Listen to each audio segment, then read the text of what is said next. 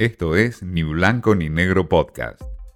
Mensaje directo a entrevistas, un espacio para dialogar con Martín Di Natale. Muy bien, vamos a hablar con Andrés Malamud, politólogo, hombre que conoce muchísimo de la Argentina y hoy está radicado en Lisboa, Portugal, pero siempre con una mirada muy cercana de lo que ocurre en la Argentina. Andrés, eh, hace un tiempito vos mencionaste un tema que a mí me llamó la atención y que planteaste que el problema de la Argentina no es moral, sino político. Y yo, eh, déjame disentir con esto, yo creo que hay un gran problema moral en todo esto, que se transforma eh, después en un problema político y es lo que hoy estamos viendo como una crisis de valores en la Argentina. Pero de todas maneras y con obviamente el respeto que te tengo, este, me gustaría escuchar por supuesto más que nada tu mirada. Con gusto.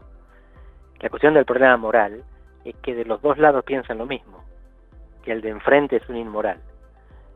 Y si los dos pensamos así, no nos vamos a poner de acuerdo. La política habitualmente trata de resolver cuestiones que son divisibles. Lo mismo que una negociación salarial. Uno, un empresario puede ofrecerle más o menos salario, puede encontrarse en mitad de camino, el trabajador va a quedar más o menos satisfecho. Pero si lo que estamos definiendo son identidades o valores morales, no hay grises. Entre el bien y el mal no hay nada. Y por lo tanto no hay acuerdo posible. Las sociedades están hechas porque deciden discutir sobre conflictos en los cuales se pueden dividir la diferencia. Y cada uno con la moral hace lo que quiere. Cada uno tiene derecho a mantener su, su religión y sus valores. Y lo que tenemos que cumplir es la ley, no los valores morales.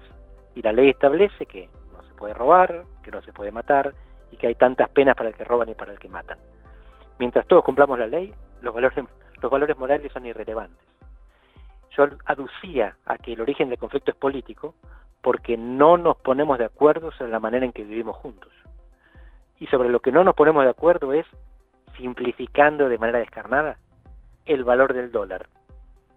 Porque en todo lo demás, aunque parezca contradictorio, los argentinos estamos de acuerdo. Hay mucha menos violencia política en Argentina que en el resto del continente y hay mucha menos violencia social en Argentina que en el resto del continente. Tenemos tasas de homicidios más bajas que en Uruguay, Brasil, Colombia y México, y no tenemos miedo de ser candidatos, mientras que los candidatos en Brasil, Colombia y México mueren como moscas. Entonces el problema es que no nos ponemos de acuerdo políticamente sobre nuestro problema económico, que es cuánto vale el dólar, lo que determina cuánto vale nuestro salario, nuestras exportaciones, nuestras importaciones, nuestra vida en general y esto es algo que algunos economistas plantearon muy bien, Palo Kerchunov es quizás el, más lúcido que lo plantea hace más tiempo. Hay un dólar de equilibrio macroeconómico, que es alto, porque conviene exportar, y un dólar de equilibrio social, que es bajo, porque lo que quieren los argentinos es ganar en pesos fuertes y poder viajar y comprar cosas importadas. Hasta que no nos pongamos de acuerdo en un dólar de equilibrio que mantenga la economía entera y la sociedad satisfecha, difícilmente vamos a salir de la grieta. Ahora, Andrés, eh, pero cuando vos planteas esto, yo imagino o pienso y digo em, en la moral y digo aquellos que han eh, hecho eh, actos de corrupción en la Argentina, sobre todo pensando en la dirigencia política, tienen una moral diferente de los que no han hecho actos de corrupción y por el contrario han perseguido a aquellos que cometieron actos de corrupción y aquí se ve lo que es la grieta hoy desde el punto de vista moral. ¿Eso no diferiría un poco lo que vos planteás? Ahí vuelvo a la ley. En el Estado de Derecho, en la República, la que determina si hay reproche o permisividad es la ley. No me importa si la persona por dentro es buena o es mala. No me importa cuál es su tentación, cuál es su alma, si va a ir al cielo o al infierno. Eso lo decide una autoridad posterior.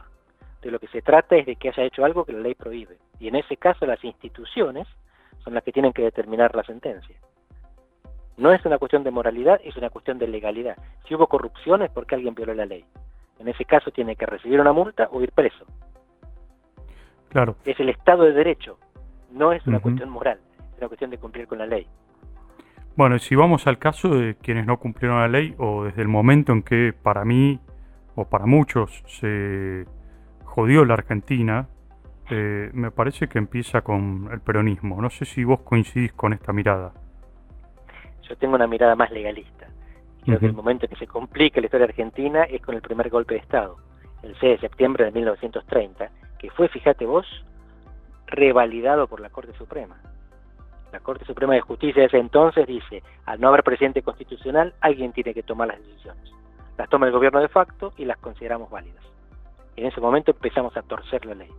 El peronismo surge de un golpe también, el siguiente, el golpe del 43 contra un gobierno que no era precisamente democrático, pero era constitucional. Y Perón es el hijo de ese golpe. Y después vivimos cuatro golpes más, algunos contra el peronismo. El peronismo participó de algunos y sufrió otros. Pero de nuevo, independientemente de lo que pensemos del otro, la democracia está hecha para que los que pensamos diferente podamos convivir sin matarnos.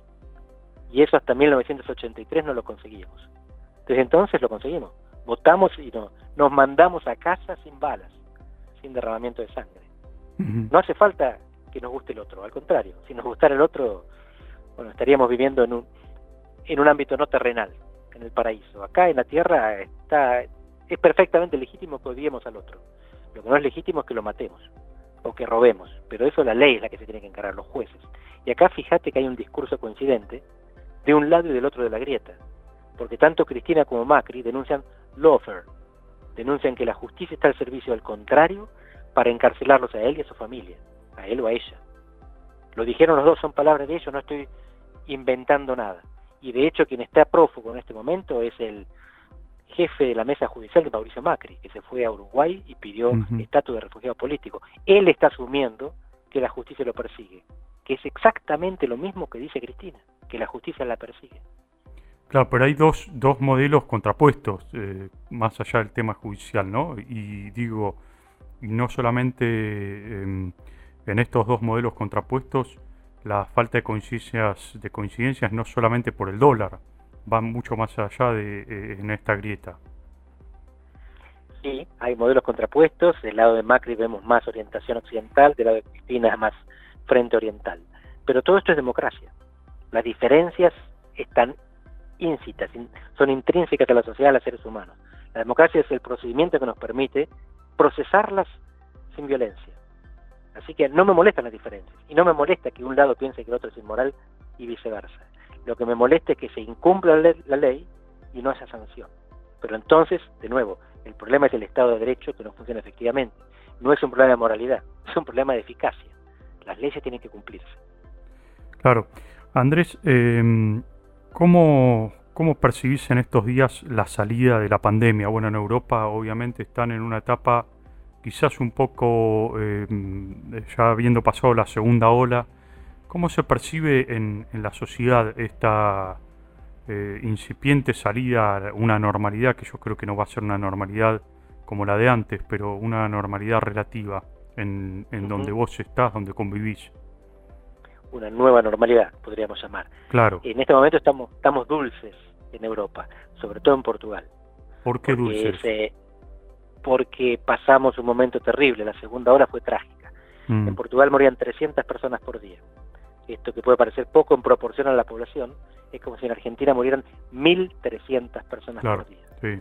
En Argentina están muriendo 600 y nos parece inaceptable. Bueno, en Portugal moría el doble per cápita. ¿Cómo, ¿Cómo superamos esto? Bueno, fueron tres elementos que se conjugaron. El primero, confinamiento absoluto, absoluto. Febrero y marzo este país cerró todo, incluso las escuelas, que son siempre lo primero que se abre y lo último que se cierra. Segundo, campaña de vacunación, que dista de ser hiper exitosa porque Europa hizo un fiasco vacunatorio. Recién ahora están apuntándole al 40% de la población, cuando Gran está en el 50 y Israel en el 60. Y tercero, el verano, esto es fundamental para entender lo que está pasando. Este bicho es eh, estacional y por lo tanto, juntando esas tres cosas, confinamiento estricto, que recién levantamos el mes pasado, vacunación lenta pero avanzando. Y verano, hoy estamos en el paraíso recibiendo turistas de toda Europa. Y te anticipo que eso va a tener consecuencias, porque están trayendo el virus. Pero la expectativa es que con el avance de la vacunación y del verano se pueda maniobrar y administrar este virus sin matar la economía, permitiendo que abra el turismo hasta que pase el verano y estemos todos vacunados. Andrés, te hago una última pregunta eh, y que tiene que ver eh, justamente con Portugal con la Argentina y con el Fondo Monetario. Hay una visión del gobierno nacional aquí, de Alberto Fernández, bastante simplista u optimista de, la salida de Portugal o el acuerdo de Portugal respecto al Fondo Monetario y a la deuda que tenía. Em, y a mí me parece que no está contada toda la película, que toda la película es que hubo un ajuste importante y que Portugal tuvo que atenerse este, a los números de la Unión Europea para salir y para pagar. Cosa que me parece que no se muestra claramente en esta película que quiere mostrarnos aquí el gobierno nacional, ¿no? Es como decís vos, en Portugal no hubo resistencia al ajuste, sino sobreajuste. El gobierno que implementa el ajuste dice, vamos a ir más allá de la troika. La troika era el conjunto de Fondo Monetario, Banco Central Europeo y Comisión Europea que le impusieron el ajuste a cambio del rescate. Después sí, cuando termina el compromiso, son cuatro años, 2011 a 2015, el gobierno siguiente dice, ahora vamos a reponer salarios. Es decir, que lo que hicieron es sobreajustar y después, que tuvieron éxito, desajustar. El resultado es que hoy en 2021 mi salario es igual que en 2011. Recuperé el 25%, el 23% que me habían sacado mientras tanto. Y estamos contentos, porque no hay inflación prácticamente y porque eran salarios buenos de entrada. Hoy ganamos un poquito menos en términos reales, pero estamos felices porque recuperamos, por ejemplo, los aguinaldos. En Portugal hay dos aguinaldos anuales que habían sido eliminados. Ahora estamos como hace 10 años y estamos felices, pero justamente eso es por la sensación del desajuste posterior al sobreajuste. Claro, Ahora, el, fíjate qué interesante que el gobierno, el gobierno argentino no hace lo que dice, porque mm. están ajustando. Y si no, fíjate cuánto cuestan las cosas. Ajustan a través de la inflación. El camino no es tan fácil como se dice, no es un lecho de rosas, digamos. Es así, no fue un milagro, fue un esfuerzo. Fue un esfuerzo enorme y hoy los portugueses están orgullosos de haberlo hecho, no se arrepienten. Pandemia, crisis de valores, miradas distintas de la política y la sociedad argentina, en palabras de Andrés Maramud. Un gustazo, un placer escucharlo. Esto fue Ni Blanco ni Negro Podcast.